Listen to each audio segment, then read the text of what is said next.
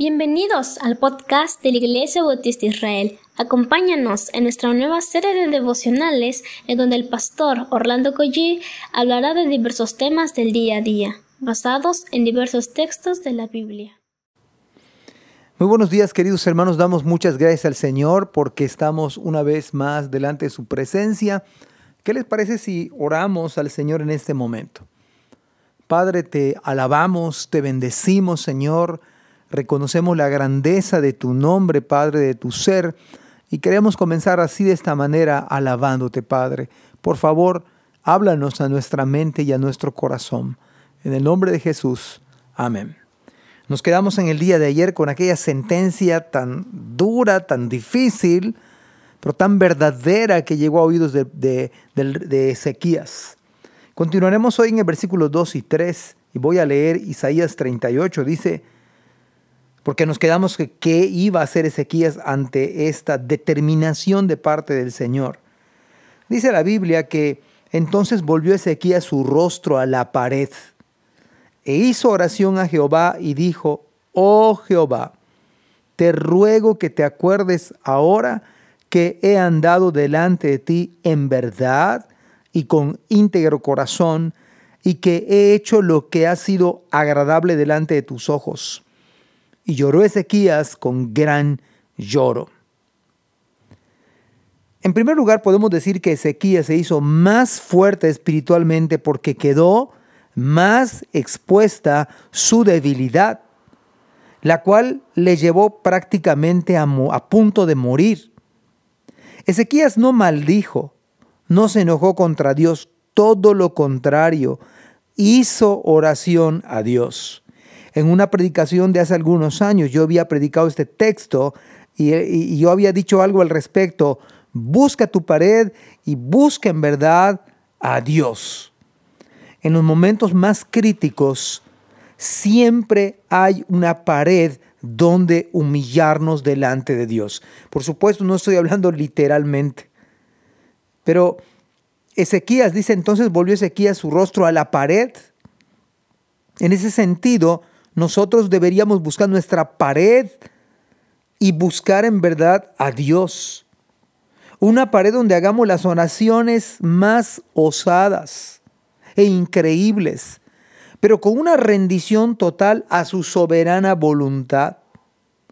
Lo primero que hay que ordenar es nuestra propia vida. Ir a Dios inmediatamente, urgentemente, humildemente delante del Señor. No permite esto un grano de soberbia nuestra. Como aquel fariseo soberbio que oraba diciendo al Señor, Señor, yo diezmo, yo cumplo, yo hago esto, yo hago lo otro. Dios quiere que nos volvamos a Él, no de esta manera. Dios quiere que nos humillemos de esta forma, como si mañana, porque puede ser, mañana pudiéramos morir. Orar de tal manera como si nos fuésemos a morir el día de hoy.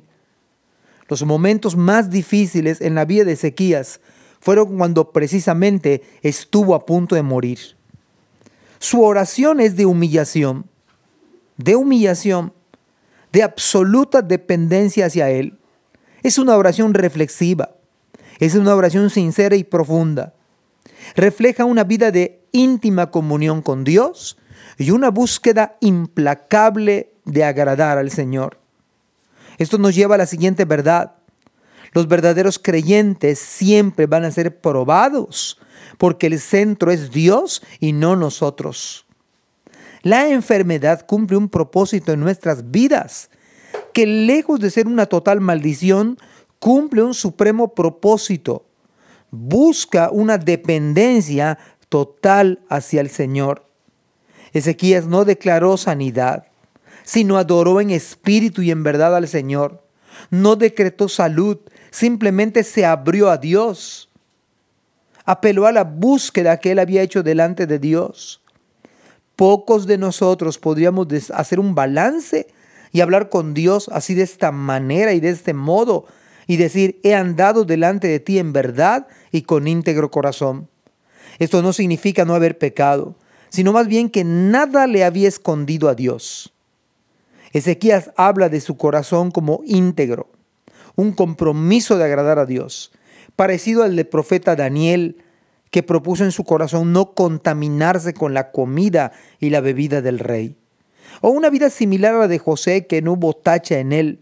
Difícilmente algunos de nosotros pudiésemos decir esto. Esta situación solo se da cuando los verdaderos hijos de Dios se encuentran en verdaderas crisis.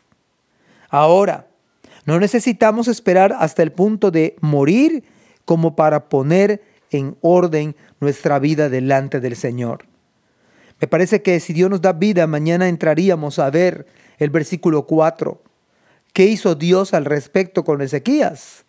Pero déjeme leerle una vez más el texto de lo que hizo Ezequías. Volvió Ezequías su rostro a la pared.